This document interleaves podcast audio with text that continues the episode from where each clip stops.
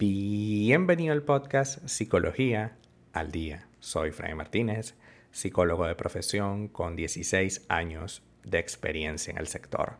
Como pudiste ver en el título de este episodio, hoy vamos a hablar de tres formas en que saboteamos una relación de pareja.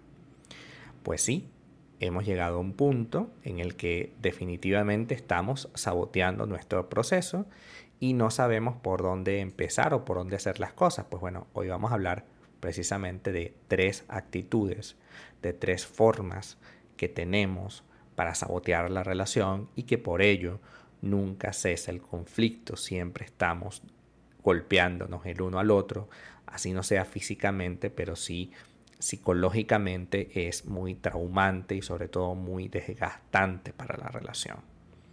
El primero de ellos es la actitud defensiva basada en el contraataque. Algunas personas sabotean sus relaciones con actitudes defensivas. Lo habitual es que lleven dentro de sí algunos traumas por épocas pasadas, relaciones pasadas o incluso por lo que vivieron con la familia y esto no se ha resuelto. Al no resolverse, siempre van a quedar con la herida abierta y cualquier cosa similar que haga su pareja, ellos van a estar atentos para atacar, ¿no? De lo que se trata la actitud basada en el contraataque es de hacer un ataque preventivo para evitar que esa persona haga lo mismo que la otra. Es decir, si anteriormente te han sido infiel por, no sé, una amiga, una amiga en común, todas las personas que se acerquen a tu pareja, que sean una amiga en común, tú vas a estar siempre a la defensiva y atacando, porque sales con ella, porque te escribe, porque te mandes emoji, porque esto, porque aquello, porque claro, estás a la defensiva esperando que a la pequeñita salga para tú atacar con todo. También pasa que si nuestra pareja nos reclama alguna cosa, porque evidentemente no somos perfectos, entonces vamos a estar constantemente en contraataque y, vamos a decir que, por ejemplo, dejaste la toalla eh, mojada en la cama, sí, pero tú te la pasas hablando con tu amiguita.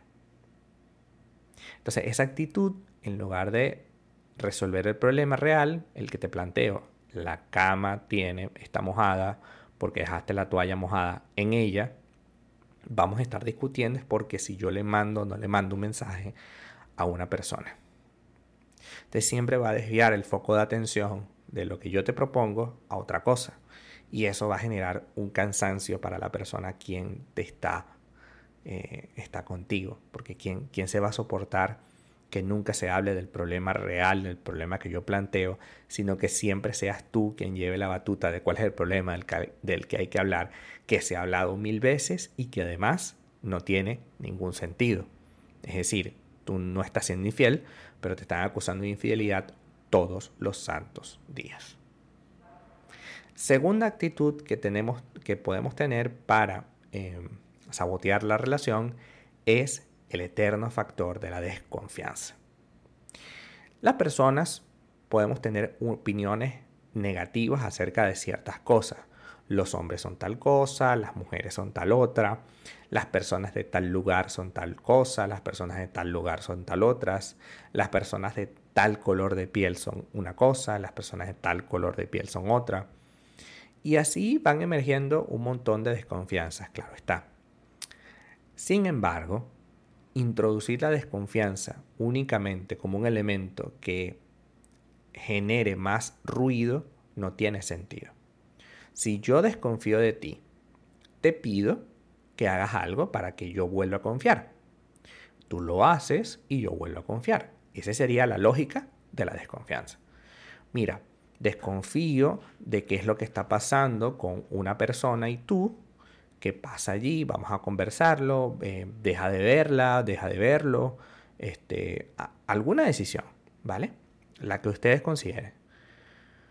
Pero una vez que se tomó la decisión, por ejemplo, de alejarse de esa persona porque se considera una amenaza para la relación, por decir un ejemplo, ya deberíamos dejar de desconfiar, ¿no? Porque ya el objeto de la desconfianza se fue.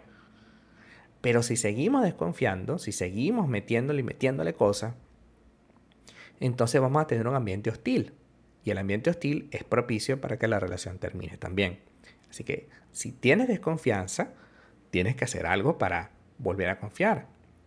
Tienes que pedir cosas o incluso tienes que trabajar en ti porque a lo mejor eres desconfiada simplemente por un trauma personal, no porque alguien te haya hecho algo. Es decir, no porque tu pareja te haya hecho algo, sino que simplemente tú tienes tu desconfianza por elementos del pasado que tienes que trabajar.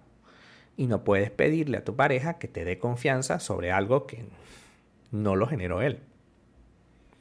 Y el tercer factor que tenemos pendiente sería la falta de habilidad para sostener la relación.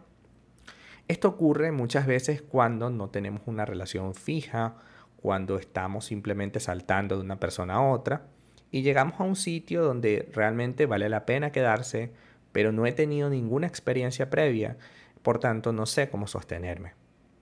Y en lugar de buscar ayuda, lo que hago es sabotear las cosas me pongo a escribirle a otras personas, me pongo a salir por ahí, me pongo a actuar como que si soy soltero y evidentemente eso va causando una herida en la relación.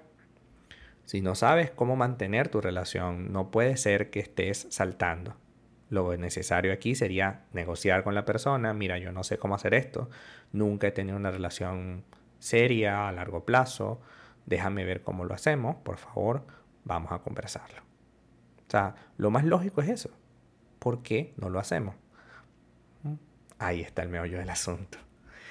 Hasta acá nuestro episodio del día de hoy. Muchísimas gracias por quedarte aquí hasta el final. Si deseas saber más sobre mi contenido, www.fraymartinez.com. Para consultas online, www.fraymartinez.com y también sígueme en mi Instagram, arroba fraymartinez20.